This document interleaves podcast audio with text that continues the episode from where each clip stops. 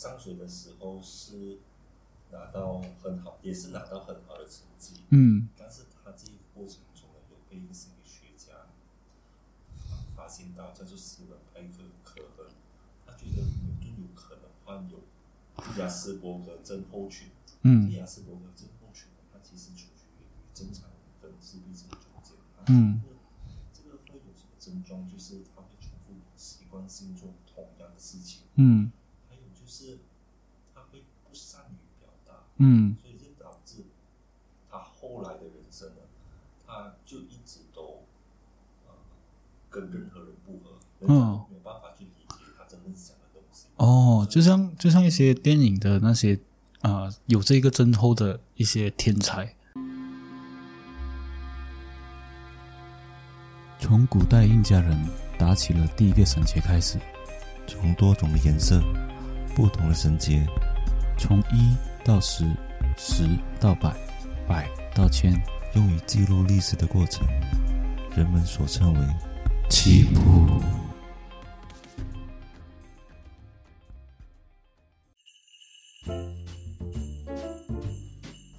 Hello Hello，我是主持人 Roger，大家好，我是主持人二人欢迎收听棋谱。啊。哎，来开始。哎那我们今天呢要讲什么呢？今天其实，今天我们特地没有这样对位，是因为我们过后我们应该的，嗯，讲的方面可能会比较脱稿，或者是比较双人在讲这个人物。这样子的话，我们的讲话下面会比较舒服，嗯嗯，也不会太强硬的去质疑对方的东西，嗯，所以我觉得是时候要改一下，嗯，可能观众听一下，嗯，这个会比较习惯一点。对，那今天我们要讲的这个人物呢，在讲这个人物之前呢，我有一段话要讲。嗯嗯，这段话呢是这个人物所讲的。他讲什么呢？他讲我不愿花费任何心机去向世人解释，但无论如何，先知的信条或计算的结果，环绕着地球跟太阳的乃是重心，这是普遍的现象。人凡而能理解之处，自如亚当或者是苹果之舵。嗯嗯，听到苹果之舵这个东西，就觉得嗯，好像跟这个人物真的是很有大的关系。对，对，因为苹果之舵也不是我们讲说 Apple 的苹果没落，OK，是讲说苹果跌落的时候。嗯嗯，当苹果跌落的时候，我们就想到这个人物了。对，会想到重力学。对，也会想到这个所谓的牛顿先生。那牛顿呢？他其实是在一六四三年到一一七二七年的。嗯，对，啊对，所以他其实从小的时候也不是特别的聪明的。嗯。他是长大的时候，慢就是因为好学，嗯。然后还有对事物的好奇心，而且而且他的妈妈哦嗯。是不希望他继续读书的。嗯，嗯，好像牛顿他的形象上，我们所看到的就知道，就是他在树下读书，然后被一颗苹果砸到脑袋，突然对就叮啊想到东西。但是他在这个过程、这个经历的时候，他是学了很多东西，嗯他了解了这世界上所有的原理，但是他就搞不懂为什么这世界上的苹果会掉下来。对，而不是往上或者是漂浮。对，这个就到了他的深思的阶段。嗯人一之所以会深思，他会想很多东西。嗯嗯，的确，他会想出一些天马行空的东西。像我们之前讲的乔布斯，嗯他的想法是 out of the box，他也会有这个想法，嗯，所以他才会想到所谓的重力学这个东西。对对，所以他就是因为这样子的性格，在小的时候他都会做一些奇奇怪怪的东西，比如像说。啊，折叠式的提灯啊，呃，做一些模仿的模具，嗯，对，就还会做一些小的物件，嗯，去创造出不同的东西。对，就是因为这样子，他对机械上的原理相当的透彻。嗯嗯。所以之后他他也是有另外一个称号啊。嗯啊，叫做炼金术师，嗯嗯。所谓的炼金术师，就是不是讲说，呃，你可以点石成金，或者是你可以把东西变化的很好，像动漫也有一个炼金术师，他就是画一个咒语，他就把它变出来，不是这个原理，嗯。而是把所有的没有用的东西点点石成能用的东西，嗯。这才叫做炼金术师，就是把一个嗯，比如说你不会想到的东西，嗯但是你把它做成在生活上能用的东西，嗯。它又能贩卖的东西，这个东西就变成黄金，就是你的知识点对。换钱。对，所以说，所谓的炼金术师就是这样子。嗯。嗯。但是在以前英国的时候，他们是很相信基督教的思想的嘛，嗯，对，所以牛顿的家里也一样，就是他家里面也是有两个亲戚都是做神父的，嗯。我的所以他可以看到他的家里其实他都是比较中规中矩的，嗯。再加上他本身不是那么有钱嘛，嗯。所以呢，他的母亲是希望他可以不要学习，嗯。让他去赚钱养家，就是可以有一些收入，这样子可以帮助家里嘛。嗯。但是他就不想要，他想要继续的读书，他对呃身边的事物都很好奇，他甚至去求那个他的佣人，嗯。嗯，当时他是他的佣人带去那个街上那边卖做生意的嘛，就是学习如何去做生意。可是呢，他都会去求他的工人讲说，OK，你自己去在街上待啦，我就在旁边那边看书。就因为有这一个举动哦，才会引起他的舅父的一个起疑，因为他发现牛顿每次上街都会带一本书，嗯所以他就跟踪牛顿，跟踪了就发现，哎，牛顿其实他在草地上学习，就是看书会很非常的专注，甚至到了他的舅父靠近他，他也没有发觉？嗯因为他这个举动，他感动了他舅父，所以他舅父呢就劝说他的母亲，让牛顿继续的上学，对并且鼓励他能上到大学读书。他的妈也成功被劝说被被说服，然后过后就让牛顿去读书。之后他就很顺利的去上学嘛。嗯然后他上学的时候是拿到很好，也是拿到很好的成绩。嗯但是他这一个过程中呢，有被一个心理学家发发现到，叫做西门派克科恩，他觉得牛顿有可能患有雅斯伯格症候群。嗯这雅斯伯格症候群呢，它其实处于于正常人跟自闭症中间。它这一个、这个会有什么症状？就是他会重复习惯性做同样的事情，嗯还有就是他会不善于表达。嗯所以这导致他后来的人生呢，他就一直都啊、跟任何人不合，人家都没有办法去理解他真正想的东西。哦，所以就像就像一些电影的那些啊、有这个症候的一些天才，嗯，就比如说他一直重复做这个东西，然后人家认为他是有自闭症，对。然后其实他是对这个东西很执着，对。对这个音乐很执着，然后过后慢慢慢慢就是开始成为音乐大师这样子。嗯，嗯所以呢，他这个病也导致到身边的人都不理解他，远离他，嗯。而且这个病最严重的就是他没有办法痊愈，嗯。就是一一发现到的话，或者是他患有这个病，他是直到永远，直到他死。哦，他还是完全没有一个断症的方法。对，没有，嗯。嗯，这个是虽我了然虽然牛顿被判定有这个病，但是在一六六一年六月三号，他也是进入了剑桥大学。嗯那时候的学校的教学方式是用亚里士多德方式来教学的，嗯但是牛顿他会更喜欢其他的一些现代的哲学家，比如说像说尼古拉斯跟白尼。所以根据他的学习，到了一六六五年的时候，他发现了广义二项式定律，然后后面慢慢发展成一套新的数学理论，到后世人所知的现在的就是微积分数。嗯所以，你假如说你是在中学的时候经常学这种微积分数的东西，你觉得很讨厌的话，你就讨厌牛顿一个人就好了。因为我知道有一些数学不好的，对微积分这个东西是相当的讨厌，哦因为很难去理解。哦嗯，但是数学老师就会逼你去要学微积分这个东西。嗯嗯，所以你要讨厌的话，讨厌牛顿这个人，因为他先发明出来。所以那那时候你是学的会的嘛？学他会这个了，我数学很好啊，我数学，哦，OK，所以那时候，所以你要感谢牛顿。我还是要感谢牛顿。但是讲真的，这个东西能在社会上用的嘛，的确是多多少少你你在社会了过后，你看你是做什么行业了，嗯嗯，会比较少用到了。蛮多行业会比较少用到。是，嗯，然后接下来呃、牛顿也成功获得奖学金，他可以他可以继续升学做一个研究生，但是做研究生他是有一个要求的，你必须要当任命为牧师。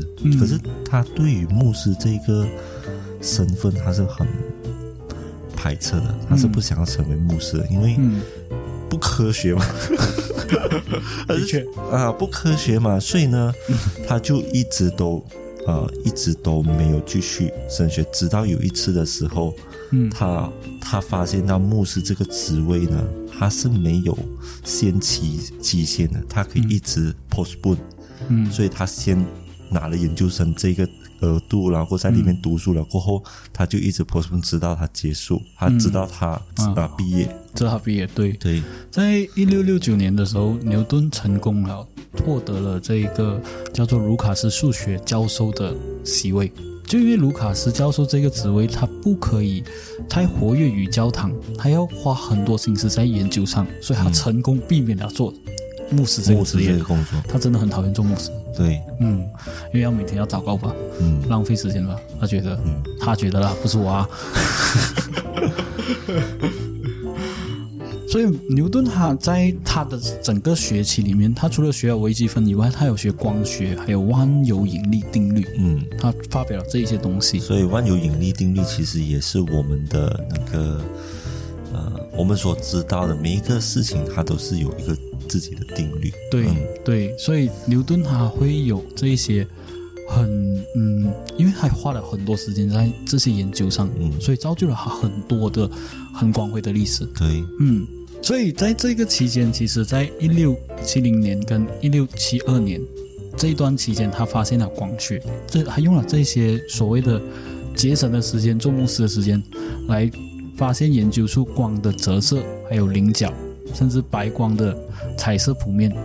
这个东西是，比如说像你知道有一个有一个像金字塔的东西，你用光照下会照出彩虹。嗯，对你，知道那个东西吗？对对对我知道啊就是这个就是棱棱镜。嗯嗯嗯，所以他发现他发现了这个光呢，其实不是单面的白色而已，嗯它色彩是有七种颜色的。嗯嗯，所以色的光会保持在同样的颜色上。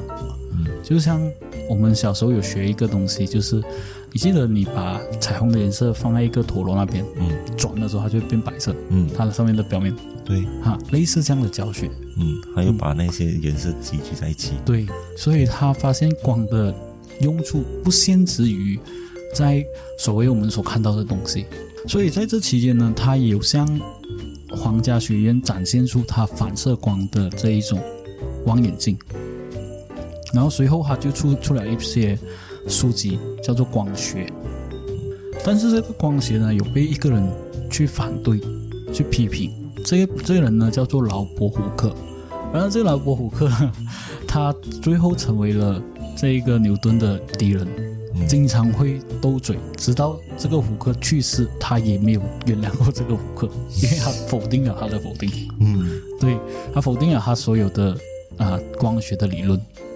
在一六七九年，牛顿他重新回去研究他力学，因为他研究完光学了嘛，嗯他要重新回去研究他的力学。所以力学，他研究出这一个东西叫做物质在轨道中的运动。这个是什么呢？这个简单来讲就是，你知道我们的呃九大行星吗？我知道。水星、木星、土星、嗯，冥王星、哈嗯冥王星这些，因为他认为这些冥王星的轨道是有因为一定的万有引力去引动它去走这个轨线的，嗯。所以他是觉得是有规律的。嗯。就是太阳是中间嘛，嗯。它有引力，它吸引到周围的行星在它周围一直在环绕着，对，所以他定律了这一个东西叫做自然哲学的数学原理，嗯。来出这本书。嗯。诶，你知道也，其实太阳都一直不断的在往前跑嘛。它嗯，太阳它不是定在那边，然后让九大行星围着它跑，它是是很像子弹一样，然后其九大行星就围着它这样子这个有。人一说，有人这样子说，哦这个是违背了牛顿定律的，哦，所以它啊我觉得很远诶。这是老高说，但是也有一些学者去推这个东西。所以为什么你看牛顿啊、这个这个很好，我可以继续讲。呃，我你知道，你你这个问题是很好的，因为为什么牛顿他很多他发现了这个东西，然后很多人去推翻这个东西，然后他又用很多东西去证明这个东西，是对的，这就是科学，因为他会不停的让人家质疑，质疑然后让人家质疑了，过后他又在用他认为能确定的证据。证据来去推翻这个东西，哦。要不然你怎样认为所谓的黑洞是真实的？嗯嗯，他们就一定有不停的根据跟依据去推翻这个东西。嗯就像牛顿他做这个东西，的确是会有一些科学家是觉得有问题的，像我们刚才所说的胡克，嗯，他觉得他的光学是有问题的，他去质疑他，但是他被牛顿 ban 一次啊。是啊，他没有打算跟他解释，他觉得他是傻逼。所以为什么开头我会讲说牛顿会讲说凡人不了解我，我了解我自己就好。啊，嗯，就因为他有受到很多的科学家去质疑他的东西到底能不能走。嗯嗯，因为科学这个东西，讲真的，你要怎样去 prove 它是蛮难的。你有用一些数学公式，你才能证明它的东西。对，所以就不断的去呃找出答案嗯，啊，让世人认同你是对的。对，其实科学的定义就是寻找出真正的答案。嗯但是很多时候，像一个人他要解释，也是有很多种解释。嗯，对对嗯，对所以他可能是这样子，可能也不是这样子对。，我发现到这个世界上的任何事物啦，嗯其实都是让我们不断的去发现，嗯，其实它原本就已经在这边了，对，只是我们那时候没有发现，是另外一个科学家。然后发现了过公布，然后过他就拿奖，他就拿诺贝尔奖还是怎么样？但是这些事情都是在我们身边的，呃，息息相关。嗯，不断发生。像苹果掉下来，那时候的人，那你会想这个东西？是啊，就很正常啊。忙啊，我都要做工啊，我要赚钱啊。对啊，这里有空打开上面看书啊。所以，所以这个时候，这个这一些东西是因为这样子才会不断的呃出来。嗯嗯，我们说回这自然哲学、数学理论，要真正要讲到的就是其中有一个数学家叫做尼古拉法蒂奥丢雷。丢雷，他他真的是叫做丢雷，OK，所以所以呃，知道广东话的话，知道我在我在讲什么，但是你可以去听一下，他真的。拜托，现在大家都有看抖音啊，丢雷谁会不知道？但是这个人呢，他跟啊、牛顿是相当亲密的，包括他支持牛顿的这个原理说，所以他就成为牛顿最好的朋友，在那时候。但是直到一六九三年，他们还是因为友谊的小船就这样破裂了。嗯，所以他其实也不想的，他只是不懂如何去表达而已。对，的确，因为他，呃，他觉得这个人有一点的问题，嗯。嗯，这样我们就说回，在他跟所谓的丢雷。决裂之前发生了什么事情？为什么他会跟丢雷会有这个决裂？对，在一六八九年的时候，他参选了国会议员，然后牛顿在一六八九到一六一七零一年也是皇家科学院的学员，嗯。当然他有一定的权利，嗯。嗯，也是多数现代的历史学家都相信的。嗯但是牛顿和其中一个科学家叫做奥布尼兹呢，分别发明了这个微积分学。但是据牛顿周围人所描述说，其实牛顿要比这个奥布雷斯还早想出这个方法，但是他没有在一六九三年之前发布，在这个人发布之前，所以牛顿对这个人已经有一点记恨了，就是说他在抢他的功劳。因为这个莱布尼兹呢，他跟牛顿两边都有不同的自己讲法，说这个微积分学，所以牛顿呢就开始记恨布里兹，嗯。嗯这个就导致了为什么他跟丢雷会有这个分界，因为刚刚我们有讲嘛，牛顿跟丢雷他是一个很亲密嘛，那时候因为一个重力学的定律，一直到一六九一年，丢雷也打算出一版新的牛顿的定律学，叫做《自然界哲学数学原理》，但是没有没有完全没有完成，因为在一六九四年，他们关系就决裂了。嗯。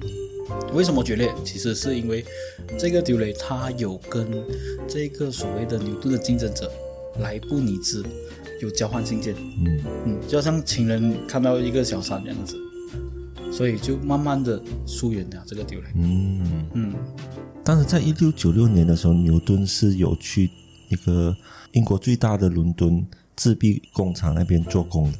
嗯虽然他这个是一个很闲的职位了，但是牛顿他还是发现很多的问题哦，嗯而且他也没有讲说置之不理。嗯他发现了，就是其实这市面上啊有百分之二十的硬币其实都是伪造的。嗯这些人呢，他就是用一些方式来去伪造这些硬币，然后让在这个城市中流动的硬币都是有可能是假的。那他想要让他们让这这些人定罪呢，其实其实是很难，嗯。因为不只是他发现到，其他人也发现到，但是他不放弃嘛，嗯。他从很多地方收集证据，这时候他是扮演着一个侦探的角色。角色，嗯对，然后他也用一些小技巧，嗯。他将他自己的身份隐藏起来，嗯。然后呢，他就收集证据嘛，嗯，然后再将这些犯罪集团一网打尽。他这是好像扮演着警察的身份。对他扮演着，嗯。因为他不能容忍在他自己的地方有这一些犯罪的人嗯。存在，嗯。嗯，而且他为了防止人家在伪造这些假币，嗯。他用了最复杂的工艺来去制作这些假币，然后政府也认同，因为你的制作越困难，门槛就越高嘛，嗯。那人家也很容易发现他收到的是假币，嗯，所以也阻止了很多很多做啊做假币的人。嗯。然后他这个工作呢，虽然他有一直研究其其他的东西，但是嗯。他这一个呃监监管的工作是一直做到他死去，他觉得有使命感。嗯嗯，的确，他他因为这份工，他也因为这份发现，他被当上了太平绅士，嗯，对就英国给他一个身份，对就是一个爵士的身份对。，在牛顿这个申诉里面呢，他总共在一六九九年二月执行了十个的罪犯的死刑。嗯嗯，牛顿成功做了十个人，这些所谓的做假钞的人。嗯刚刚我有讲到这个叫做莱布尼兹这个人嘛，嗯。其实莱布尼兹在一六九九年年初的时候，牛顿的其中一个学员指证了莱布尼兹偷窃了牛顿的微积分学，这导致了很多的争论，就觉得莱布尼兹他是偷窃牛顿的成果，嗯。也很多人就是污蔑莱布尼兹，但是莱布尼兹也有一些支持者，哦。也有污蔑了一些东西在那个牛顿身上，所以但是经过这些调调查过后，后世人还是用牛顿本人的发明微积分来做一个定律。嗯嗯，直到莱布尼兹一七一六年往生过后，这一个争论才停止。嗯，嗯，最后还是支持牛顿。最后还是用牛顿的方。对，嗯所以他真的是蛮可怜的。其实从一六九九年到一七零七年这短短的期间，牛顿其实他有很多的理论和知识被公布，也是被证实。甚至在后面的一七一七年，安女女王法案也成立了这一个东西，也证实牛顿这一些东西是行得通的。嗯所以相当的受到英格兰的财富的那个肯定，嗯还有稳定性。这个东西其实做了一个很大的改革。嗯嗯然后之后，牛顿是死于一七二七年三月三十一日的。他是怎样死的呢？他是当时候是在伦敦的睡梦中去世的，享年八十四岁。哦，相当长寿，其实。对，然后他是一个八十四年的单身狗，终身未婚，所以他死了过后，有很多人有给他一些一些荣耀，就是讲他对这个世界上做了很多的贡献。嗯然后有一个诗人是亚历山大波普，他就写下了一一段话是。自然与自然的定律都隐藏在黑暗之中，上帝却说：“让牛顿来吧。”于是，一切变得为光明。所以，这一个就是讲说，很多事情呢，都是上帝的锅。像他要人家跳舞，他就找 Michael Jackson；他要光明，他就找牛顿。哦，这个是我们私 私底下的玩笑啦。但是他这这一个话是，真的在你身边都有很很多的一些啊、呃发生，嗯但是我们都看不见的。嗯，只有牛顿能让这些东西在灯光下让世人看见嗯，啊，所所以以它的光学啊，它的重力学啊，这些东西都是关乎于自然界的。对，因为这些东西是，就算我们不知道，它还是每一天都在运行。对，啊的确，这样有人会知道彩虹为什么七种颜色嗯，啊，因为光学之类的东西，对为什么光会照射这些东西。讲真的，在实实际生活上有没有用到？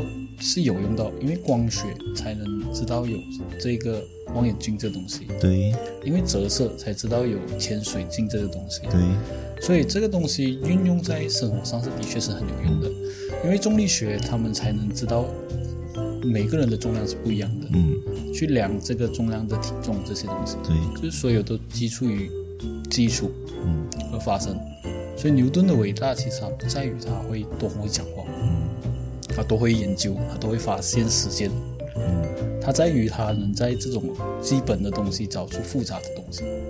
他对，嗯就是他可以让人去理解这个世间的变化嘛。那如果今天你看到有彩虹，嗯如果古代人他们为什么会相信神啊？相信相信这世界上一定是有神来掌控，是因为他们不理解的情况下，嗯天空上的自然改变，他们会觉得很特别。嗯为什么会这样？为什么会那样？嗯那他就为大家解谜。嗯。啊，让大家知道这一切其实就是一个很自然的发生，不要觉得很奇怪。嗯。对，所以我们现在也不会，嗯，不会，现在的人都越来越理智，就是因为这样子嘛。的确，对。他会有一段一定的逻辑性去跟你讲。对，嗯。我觉得有一天可能就会解释说，为什么会有啊、呃鬼啊，可能并不是鬼啊，还是嗯。一些、其实现在都有在啊。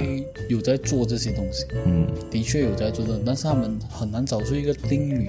呃，只有一个想说，就是可能是在第四空间嗯，或者在第三空间，你能看到的有时候，但是必未必能摸到的东西。对，对，这个东西这些原理其实蛮要有一点时间去让这些科学家去证实。时间长短而已啦。我相信一定会有新一代的牛人，嗯啊的确了，因为可能是你哦。很多时候 不要放弃你自己。确，可能是你，不要放弃你自己。但因为牛顿，你看呢，如果他不是他自己的坚持啦，其实他也会跟普通人一样被妈妈牵着鼻子走。嗯，然后去做商业，去做商人到时候就不是牛顿了，到时候是一个农夫。对，嗯我们就没有这样多发现。嗯其实可能身边上身边有很多人，他都是经历同一个阶段，就被人家否定啊，然后为什么你不去现实一点啊？嗯，的确为什，么你去想这些有的没的的确，啊？因为这些天马行空的想法，你会发现你其实跟一般人是不同的。对，但是这个时候你不能去迎合大众，嗯，你的确是要有自己的想法，因为每个人的定位是不同的。对，今天你可能是一个科学家，可能明天你可能是一个就是农夫，嗯，应但是该是讲今天你是一个农夫，明天你是一个科学家。呃，没有了，我是讲说，因为你的定位在今天，可能你是一个科学家，你不停的发明，不停想象；明天可能你是一个农夫，你也因为科学的理论去来证明农业是如何用科学去解释的。嗯，对对对，的确，你每一个人的闪光点是不一样，哪怕你在哪一个职位，你有天马行空的想法，你能发现这个职位有不同的东西。你这样子想，让我想到日本对于水果这一行业的执着，哎，就是你看哈密瓜然后草莓，嗯在在日本他们会把这些东西做到极致。嗯，但是你也不能讲说日本啊，因为我知道是台湾也是有嗯。方形的西瓜。嗯。啊，然后那时候有做出那个黄色的西瓜。嗯。啊，那个是台湾他们那边去农，台湾农业也是很强，嗯，台湾农业也是很强，日本的也是很强。对的确，每个国家都有每个国家的人才对。，我们马来西亚呢就是榴莲。呃，榴莲对，的确榴啊莲，，它就是猫山王，是我们自己啊、接叫做接种而成的嘛，嗯。它不是自然的，它就是啊这个品种跟这个品种品种，然后接接种，然后过后产生一个新的、嗯。新的品种，而且他们说榴莲它只能接就是。啊，砍砍断它树枝，然后过后把那个树枝去放在新的土地上，它再重新增长。嗯它不能用种子来去种了，因为它的种子那么扁。哦，的确啦，的确了，嗯因为呃，每个讲回每个职业，其实每个职业都有它的发闪光点的定义在于你能发现它闪光点在哪里。对，嗯，嗯，就相信你自己，你的人生会活得很好。那之后呢？牛顿是有放进一个排行榜里面的，那个排行榜是影响人类历史进阶哦嗯的一百名一百位名人，嗯，然后牛顿是排名第二，仅次于穆罕默德是谁？呃，他是回教的那个，我我知道穆罕默德是回教的首领，他发现了回教徒的这个东西，他影响了回教徒啊、你知道前上上个星期才播出那个小吴，他你知道回教吗？回教。我知道，Islam。我知道，Islam 他们有你你读历史的时候啊，穆罕默什么什么 I L 那些的，嗯。啊，他就是啊，嗯。穆罕默德，他就是呃，这个要解释到一个东西，就是回教为什么会出现，它基础是在犹太人分支出来回教，他这穆罕默德他是。啊，先算是先知，回教的先知，算是还有一个神，但是他们没有讲这个是神，他只是神的代言人，就像耶稣这样子。嗯啊，所以他仅次于穆罕默德，代表说他其实穆罕默德比他还要更影响人类的经历。所以牛顿他在出生过后的这个几百年里面，他对人类的影响是很大的变化，而且这些这些变化都是基于牛顿的理论的发现。嗯所以导致接下来的科学都有很大的进步。因为当他发现这一些啊、原理的时候呢，他们就会用他这些方法原理的基础上去找出更发现更加多的我们还没发现的现象。嗯所以就对于我们人类历史和现在的那个进步是有很大很大的帮助的。嗯，讲个比方，就是比如说我们经常做运动会用到的嗯体重计，嗯，对对嗯对啊对对对对，体重机因为那个重力学嘛，对，对。才有这个东西。其实体重机它最主要是里面有那个 spring，嗯嗯。它去影响你的重量，它去知道你的重量是多少。嗯，因为我曾经有自己拆的拆开来看过。哦，然后就拍掉了，对，我就好奇啊，他是讲量啊，嗯。他讲说重力学，他是讲讲定义它的那个重力啦，我就把它拆出来，哦，原来它只是有那个啊、叫做弹簧。嗯的压力，嗯然后去知道你它的压力是多少，然后你就知道你的体体重是多少嗯嗯，啊、因为没有人有一定有。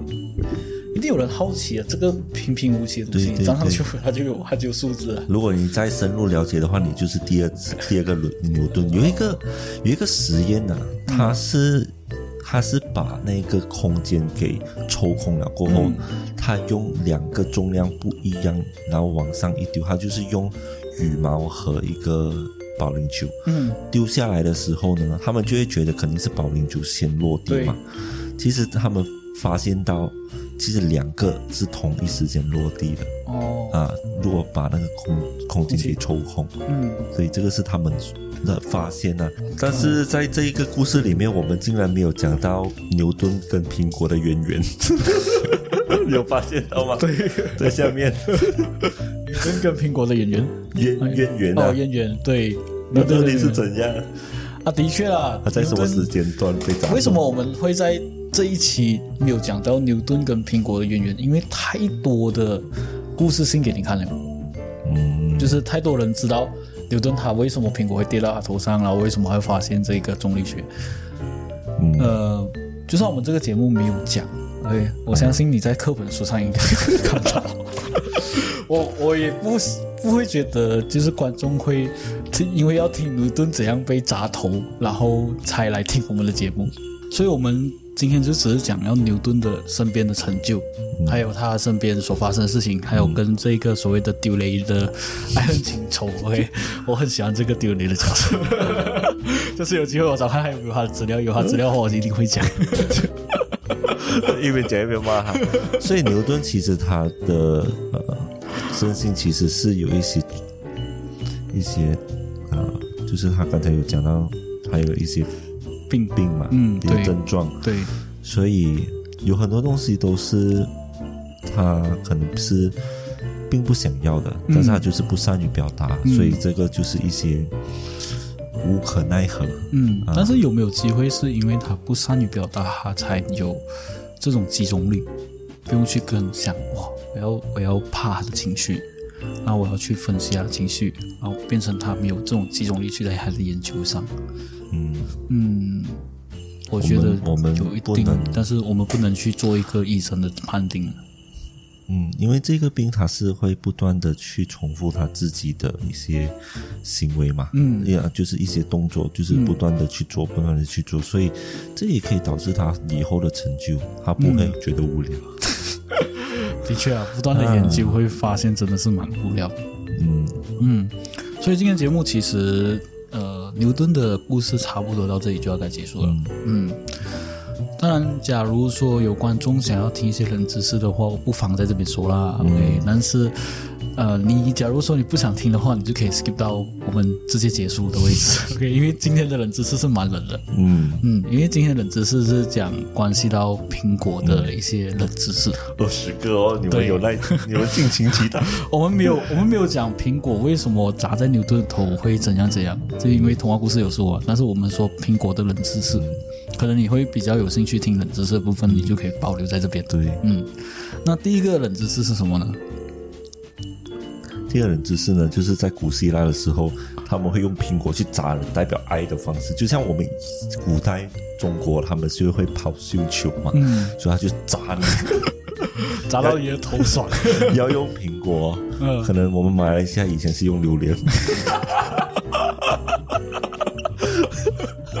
可是我我想象到一点是，假如是一个帅哥或是一个美女的话，他的头要到底有多少粒宝的？他可能一个月过后他就不是美女，就是中女的。呃，第二个就是苹果的种类有非常多，然后每一天吃一种苹果的种类的话，你可能要花上二十年才能吃遍世界所有苹果的种哦类。，这个那么多种哦。是，OK，嗯那第三就是苹果其实是可以预防蛀牙的。如果有蛀牙的人呢，他们是可以用苹果来去预防蛀牙哦。这个是预防哦。嗯，呃，如果有蛀牙是没有用的，是要找医生的哦。的确啊因为你在咬苹果的时候会刺激到口腔，产生唾液，所以可以可以让那个呃减少那牙齿有洞的一个现象。嗯所以吃苹果多是好的。嗯，其实第四个就是不同的种类的苹果大小。嗯、其实不同种类苹果大小，最小的苹果可以小到跟樱桃这样小，嗯，最大的可以跟所谓的柚子这样大。嗯世界上最大的苹果有总共有三磅重，所以谁能吃掉它？嗯，三磅 OK。那第五个就是苹果籽其实是有害的，嗯。它是含有一个叫做氰化物的一个物质，嗯。但是要吃上很多，嗯。它才会对你生命带来危险。嗯，接下来就是第六了。第六就是富士山的苹果的原产地的确是来自日本，但是跟富士山是没有关系的，因为它是来自日本，不是来自日本的富士山上面。第七个呢，就是苹果、樱桃、李子、桃子、梨子、树莓是同一种水果，都是蔷薇科的一种。第八个就是一个普通苹果的大小含有八十克的卡路里，重约一百四十克，所以苹果是没有脂肪跟没有钠的，也没有胆固醇的。所以为什么人家会觉得吃苹果会减肥，就是这样子。第九个就是苹果中有二十五把咸是空气，所以它在水中它才有浮上来，嗯它才会浮上来。嗯，可是水就是为什么它跌在地上，不是跌在水上？跌在水上可能牛顿发现不到。嗯，嗯，它它可能会烧脑，它的它的那个脑可能会烧掉。为什么跌下去跌下来啊？过后又浮？的确，他会想他的 CPU 会烧掉。但是主要是其实是一个启发而已啦。嗯，就敦杰也研究了很久了这个东西。嗯，第十个是平均每每个人每一年都会吃掉六十五个苹果。这个惊讶的发现呢，是在人类公元前六千五百年就已经开始享用美苹果的这个美味。嗯嗯，第十一个呢，就是美国最受欢迎的苹果的种类是蛇果、金冠苹果，还有欧洲青苹。这个很奇怪的就是为什么欧洲青苹会是哦，应该是美国最受欢迎的苹果是吗？就是美国不是全世界。我以为美国出产哦，啊，所以也将这些苹果大量出到其他国家嘛。所以欧洲青苹为什么会在美国出现？啊，欧洲欧洲啊，学的苹果为什么会让美国出口到其他地方？因为可能他把它带入来养育吧，就是他的欧洲的种子带入来养育吧。哦，这个解释不到，因为但是这个是出产苹果，的确是从他们那边出产。哦，嗯。第十二个就是苹果被认为起源于黑海和里海间的高加索地区。嗯嗯。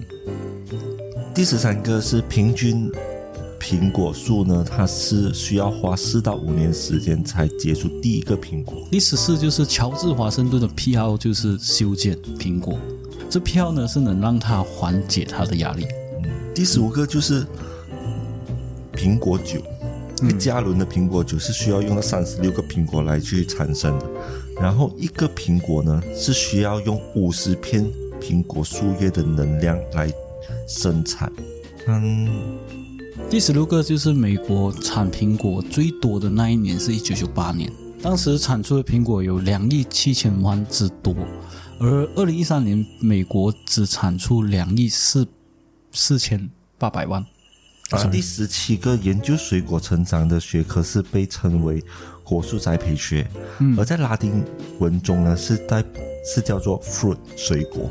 哦，所以这是苹苹果的那个果树栽培学跟所谓的 fruit 是有挂钩的。嗯，第十八就是在美国，除了苹果是除了橙以外是第二个有价值的水果。在殖民时期，苹果被认为是冬日香蕉或者是入口即化的这一个称号。第十九呢，饭前吃一个苹果是有利于减肥的哦。嗯，因为呢，苹果你吃了过后，你再去吃饭呢，它是有利于你的增加你的饱腹感。嗯，这样子的话是会让你吃的比较少一点。哦，对对，而且苹果是有很很高的纤维嘛。嗯，而且它没有脂肪，对，它没有脂肪。刚刚讲它没有脂肪。对，嗯，第二十最后一个了，第二十就是。很多人吃苹果很喜欢削皮，但是苹果皮的营养是比吃单苹果没有皮还要来的营养。对，所以吃苹果就要包过它的皮一起吃。对，你们成功做到了，终于听完 二十个冷知识，感谢 感谢，我也终于讲完二十个冷知识，太开心了。所以今天的，所以今天的节目到这里就差不多该该结束了，因为。呃，讲真的，这个二十个人只是我们讲到的确非常痛苦。假如说你们听到有蛮痛苦的话，你们可以 pop 到这一个段落。所以今天节目差不多到这里，该就该结束了。感谢你的收听，拜拜，拜拜。好了，今天我们的节目差不多到这里就结束了。喜欢我的节目的话，欢迎你订阅、点赞、分享、留言。那如果有你们想听的人物，也可以在以下评论给我们哦，或者有一些人物的资料也可以投稿给我们。那我们是非常欢迎你们投稿的。喜欢我们的节目的话，欢迎你去各大平台 Apple Podcasts、KKBox、Spotify，还有 First Story。感谢你的收听，拜拜。